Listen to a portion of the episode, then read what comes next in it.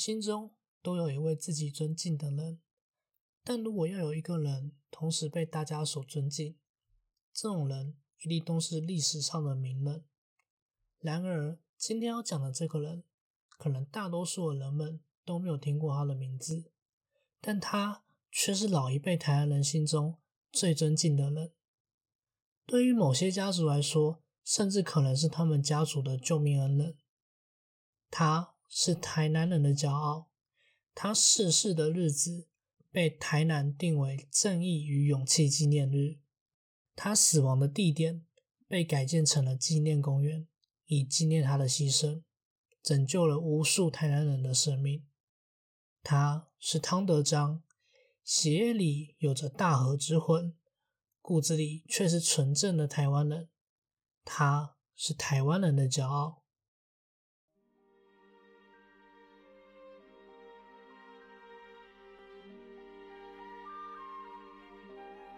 汤德章，日文名板井德章。板井一家发源地位于日本熊本县的鱼土，以野漆事业发迹，是当地有名的资产家。他的父亲板井德藏是家中的长男。身为长男的他，本来应该要像个富二代一样的生活才对。但德藏的个性并不是那种会乖乖听话的人。这件事情在甲午战争后。对他的人生产生了很大的影响。一八九五年四月，李鸿章签署了《马关条约》，并将辽东半岛、台湾、澎湖诸岛割让给了日本。这对于日本来说，绝对是值得好好庆祝的事，因为这是从明治政府以来第一次借由对外战争所获得的领土。当时接收台湾的日本。急需要人力去维持台湾当地的治安，于是便在九州地区招募年轻强壮的青年来担任警察。能够在台湾这种对日本人来说气候环境严峻且流行传染病肆虐的地区担任警察，绝对是值得骄傲的事情。当时十九岁的德藏毅然决然地前往台湾，投入台湾的治安工作。而也是因为这样，德藏才有机会与德章的母亲汤玉相识。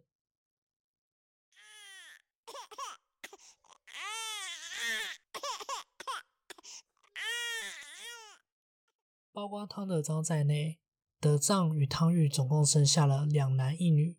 虽然当时台湾人仍然跟日本人的社会地位有一段的差距，但两人还是过着幸福的日子。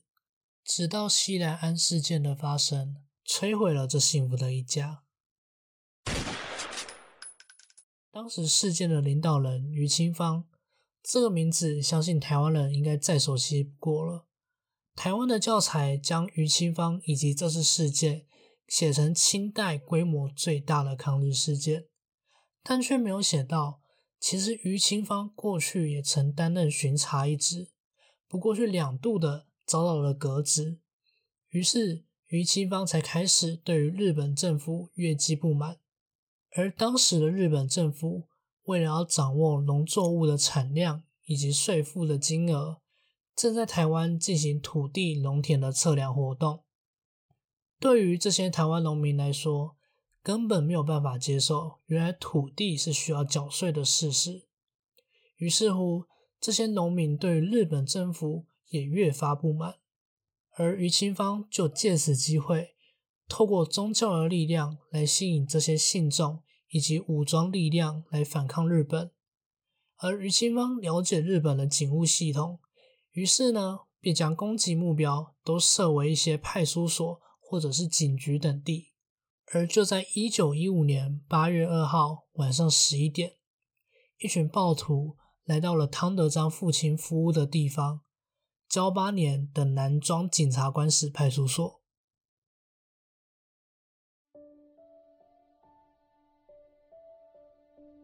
最先发现这件事情的是当时警察局的工友黄木村先生。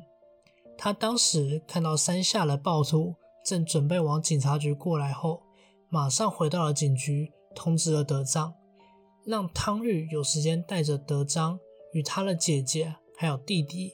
从密道逃出，而汤德章的爸爸德藏则是走回了派出所，与其他留守的人准备对抗逼近的暴徒。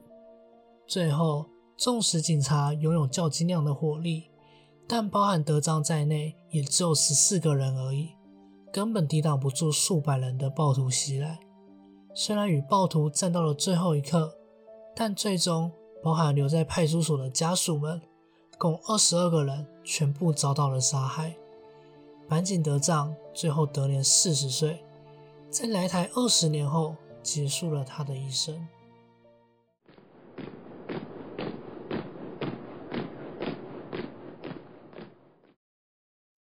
在这次事件后不到一个月的时间，日本便将余庆芳抓捕起来，并处以了死刑。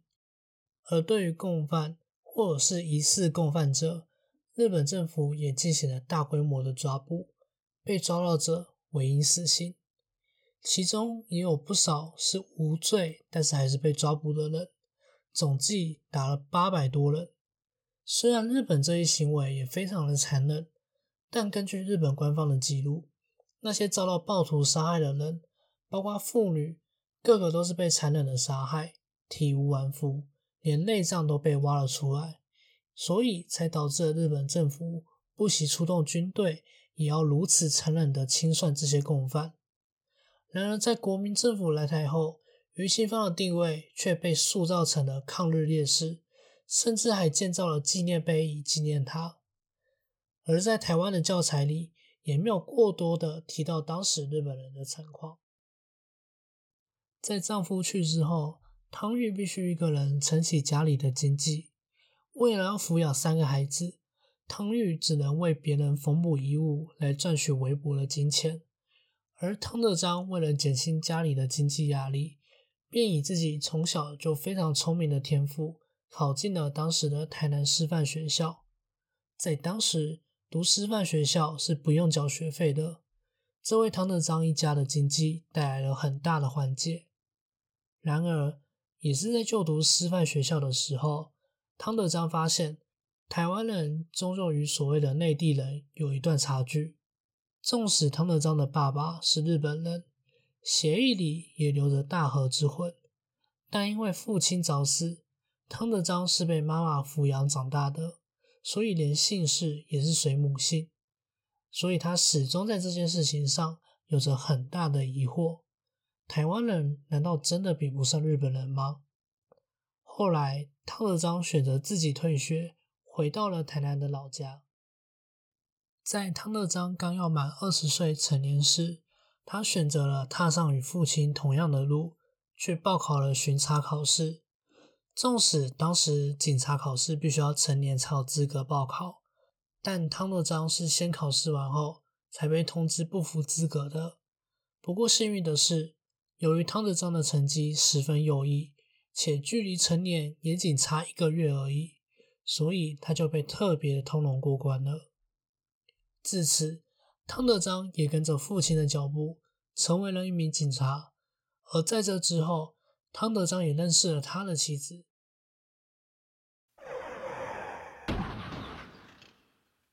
汤德章人生的转捩点，在他升上了警部部之后发生了。当时他是唯一一位台湾人警部部，在警界的名声也越来越多人知道。然而，真正让整个警界都知道汤德章这个名字的原因，并不是件好事。当时有一件案子令整个台南警方都头痛不已：一位日本人开车撞伤了台湾人后肇事逃逸了，而这位日本人叫做鹿沼正雄，是一间医院的院长。而父亲则是当时台南市的协议员，有点类似现今的市议员，在当地也算是有力的成功人士。因为家世背景坚硬，导致当地警局没有人敢办这件案子。就算回到了台南市警局，也没有人敢真正的办案。最后，这件案子交到了汤德章手中，而汤德章对于正义那执着的心。让他不听其他人的劝阻，坚持要办鹿沼正雄，但奈何就算成功的被起诉到了法院，但法院还是受到了压力，最后只好判以二十元草草了案。而汤德章在这次事件后，全警界上下都知道了这个台湾人有着难搞的个性。从此之后，本应该一帆风顺升迁的他，在之后的三年里走得并不顺遂，甚至有些资质比他差的内地人，也都已经升到比他还高的职位了。而汤德章却还是只能在一些对于台湾人来说已经是很高的职位。但对于内地人来说，却还是微不足道。受到这次事件的影响，汤德章开始对于自己是否该继续待在这个不上不下的舒适圈感到了怀疑。最后，他还是选择了持续警察的工作。他选择回到日本，并往他下一个目标前进，那就是考上律师。汤德章之所以会选择律师这条路，是因为他在担任警察的期间，看到了太多台湾人与本岛人之间的不公平，其中当然也包括了那起车祸。于是汤德章心想，要是台湾人与日本人在人权之间的了解差距越来越大的话，那台湾人与日本人的不平等只会越来越大而已。所以他下定决心要考上律师，然后回来台湾宣扬人权的观念。而最终，他成功了。他成功的通过了日本高等文官的考试，连口试都以高分通过。他成功的成为了一名律师，也搭上了富士丸，踏上了回家乡的路上。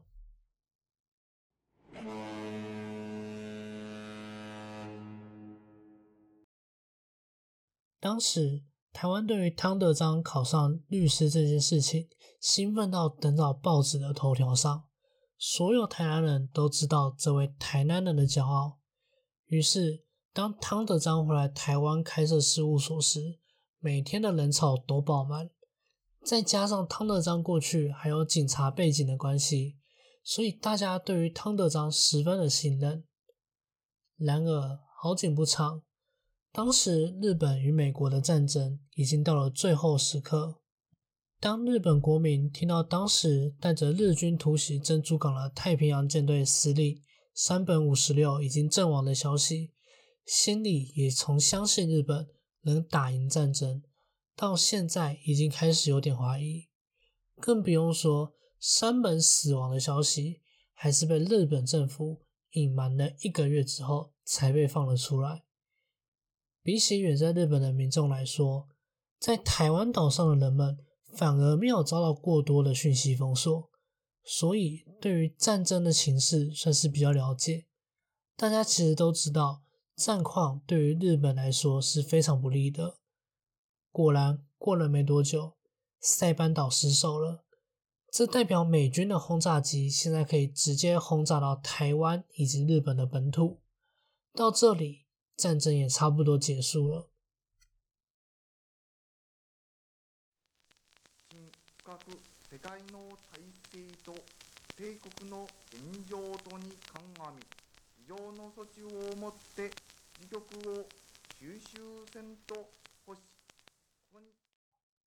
一九四五年，日本标准时间中午十二点，明治天皇透过广播第一次直接的与日本民众发表谈话，也正式的宣布日本将接受无条件投降。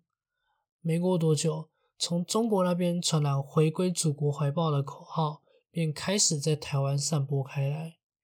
当时的台湾人大多是非常开心的，因为他们认为这样就不用再受到不公平的对待了，可以与同民族的中国人公平的竞争。在当时，大多数的台湾人眼里，日本的投降似乎是一件好事。但汤德章知道。事情并没有想的那么简单。过去在当警察的时候，汤德章曾经到中国广东担任过一年的警察顾问，也因此他看到了中国官场的腐败，各种贿赂、官员中饱私囊、各种贪官污吏的情况，几乎就是中国官场的代名词。加上在日本的教育普及下，台湾人的识字率高。但是没有人知道中国真正的教育水准到了哪个程度。会不会因为这样导致日后又像当初日本刚接收台湾时一样爆发冲突呢？汤德章一直担心着，而事实证明他的担心是对的。当第一批接受台湾的国民军队坐下船时，周围的民众都在议论纷纷。在日本的统治下，他们所熟知的军队应该是要穿着整齐的军服。行军应该是要有整齐的步伐，但现在映入眼帘的却是一群穿着破烂衣服、走路无精打采的军队。在当时台湾的环境，他们看起来更像是乞讨的人。刚开始，台湾民众还能理解体谅，或许是因为征战太久的关系，所以士气看起来难免会比较疲累。但很快的，他们就发现。这群从中国来的人比他们想的还要糟糕，不止因为生活习惯与已经被日本统治许久的台湾人截然不同，军队就连道德上都有很大的问题，甚至会随手拿了东西不付钱就走人。看在台湾人眼里，对于中国接受台湾这件事情已经越来越失望，更不用说。当初台湾人期待的能够在一些重要的职位上与中国人公平竞争，显然是不可能发生的事。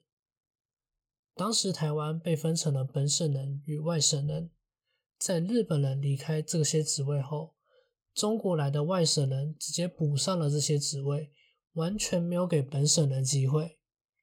最根本的原因就是，虽然蒋介石喊着台湾同胞，但中国人。根本没有把台湾人当成自己的同胞，他们认为台湾人早就已经在日本人的统治下变得跟日本人一样了。这对于台湾人来说，无疑是一大打击。然而，这还不是最糟的。长期被日本统治下的台湾，日文早就已经成为了最通用的语言，但现在却突然禁止不准再说日文。这让台湾人在生活上遇到了很大的不便，也让外省人能有借口不让本省人担任重要的职位，因为当时根本还没有多少人能够流利的说北京话。这些事情也加深了台湾人与中国人之间的隔阂。最重要的是，中国人就像劫匪一样的一直抢夺台湾人的资源，甚至直接将米、糖等民生物资。直接运送到了中国，这无疑就是让台湾人对于中国人越加不满。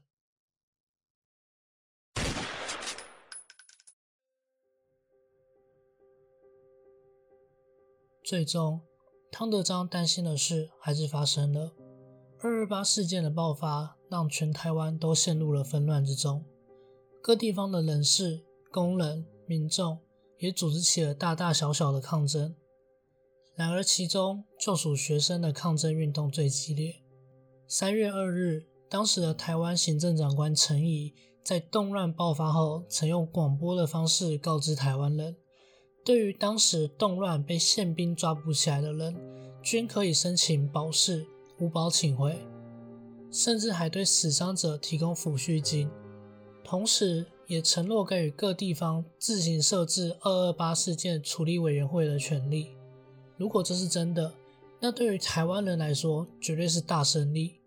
但汤德章知道事情不可能那么简单，而确实也如汤德章所想的，陈仪在安抚台湾人的背后，其实已经向远在中国的蒋介石请求调派军队来镇压了，并且他还是以叛乱这个词来定调这次事件的，也就代表其实陈仪从来没有想要退让。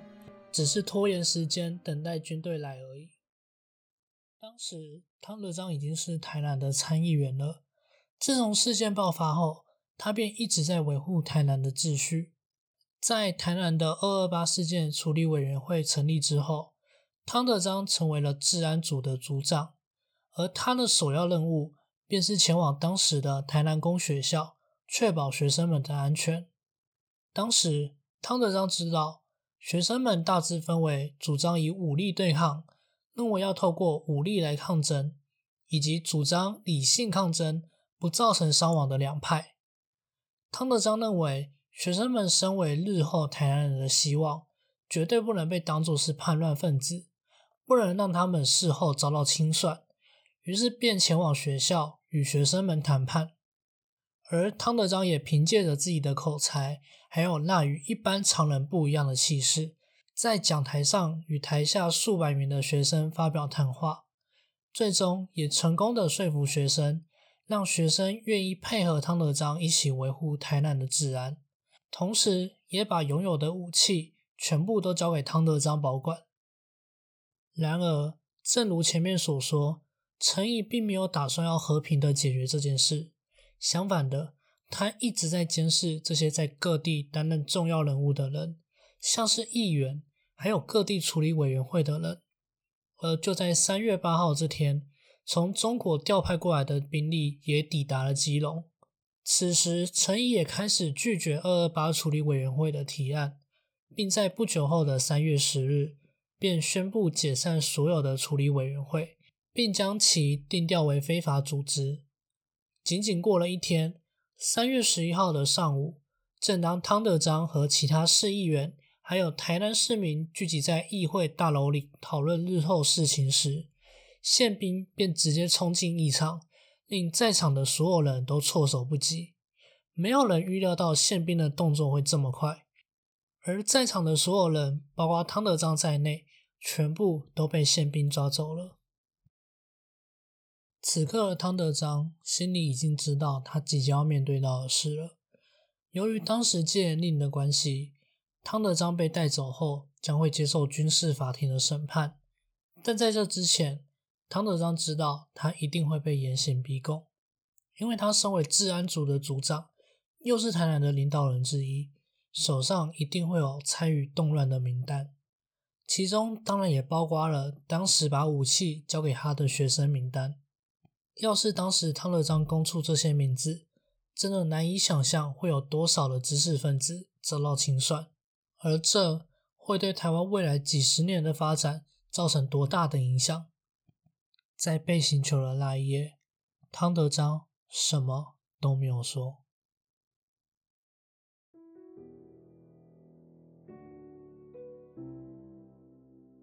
三月十三日，汤德章被带走，仅仅两天的时间而已。那天早上，他被带到了军事法庭上。这是一场在审判开始之前就已经知道结果的审判。汤德章被判处了死刑。并且就在当天的下午，马上就接受了行刑。在前往枪决的路上，汤德章被绑在卡车上，从当时的台南监狱一路开到了大正公园。最后，他被带到了一棵树下，在枪决的最后一刻，汤德章用日文大喊：“台湾金牌山，台湾金牌山，台湾金牌山。”这句话的中文含义是。台湾人万岁！随着第一声枪响，汤德章跟着他的父亲，同样都死在了他们最爱的岛屿上。汤德章一生为台湾奉献，他虽然流着日本人的血，但他认为自己是真正的台湾人，而直到现在，他仍然是台湾人的骄傲。面对历史，我们不该遗忘。更不应该污名化。研究过去的目的，并不是为了清算复仇，而是为了学习教训，让类似的事件不要再次的发生。只有当全部人都愿意回头看过去，面对过去的时候，才能有真正和解的那天。